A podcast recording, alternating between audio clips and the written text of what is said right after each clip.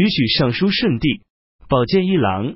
南阳郡人左雄说：“我看到当今公卿以下的官吏，大多属于专会拱手作揖而不敢说话的好好先生，把到处讨好、广结善缘的人视为贤能，而把为国尽忠尽职的人视作愚蠢，甚至还互相告诫说不可做白璧，何气多厚福。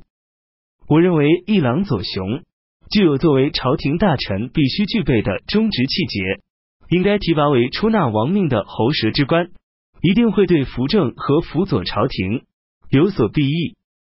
因此，顺帝任命左雄为尚书。扶阳侯孙成等人因带着奏章上殿争功，顺帝勃然大怒。于是，有关官吏弹劾孙成等人干乱朝政、抗命叛逆。王国等人和孙承结党，长期逗留京都洛阳。更使他们骄纵放肆，因此顺帝将孙承等人免官，全都改封到偏远地区，又下令十九侯各自前往他们的封国，命洛阳令督促他们限期动身。司徒院周举劝说司徒朱昌，当初皇帝在西中楼下时，如果不是孙成等人尽力，怎能即位为帝？现在却忘记人家的大德，计较他们的微小过失。如果他们在回封国的途中有人死亡，则皇帝就会遭受屠杀功臣的非议。趁着孙成等人尚未动身，应该迅速奏明皇上，加以劝阻。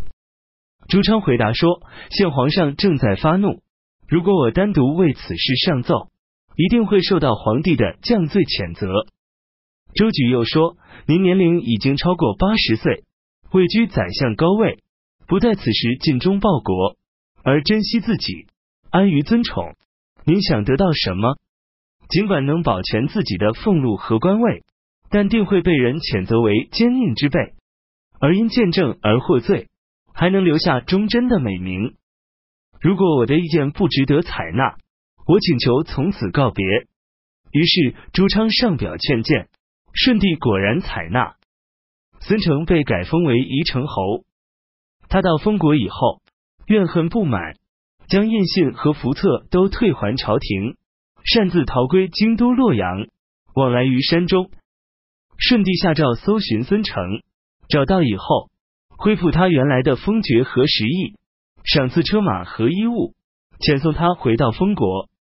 冬季十月丁亥初九，江司空逃队免官。朔方郡以西，障塞多已损坏。鲜卑因此不断侵犯南匈奴，单于忧愁恐惧，上书朝廷，请求修复障塞。庚寅十二日，顺帝下诏征调黎阳营兵到中山北界驻防，令沿边各郡增设步兵，分布驻扎在各边塞，进行军事训练。擢升廷尉张浩为司空，班勇改立车师后，王国前任国王的儿子加特奴为王。又派遣部将斩杀东且明王，并另立其本族人为王。于是车师等西域六国全都归附汉朝。班勇于是征发西域各国的军队进击匈奴，呼衍王逃走，其部众二万余人全都投降。单于的堂兄被活捉，班勇让加特奴亲手将他斩杀，以此结下车师和匈奴之间的仇恨。于是。北单于亲自率领一万余骑兵攻打车师后王国，抵金且谷。班勇派遣假司马曹俊前去救援，单于率军后撤，曹俊追击，并斩杀其贵人古都侯。于是呼延王迁到枯芜河畔居住，车师此后不再有匈奴的足迹。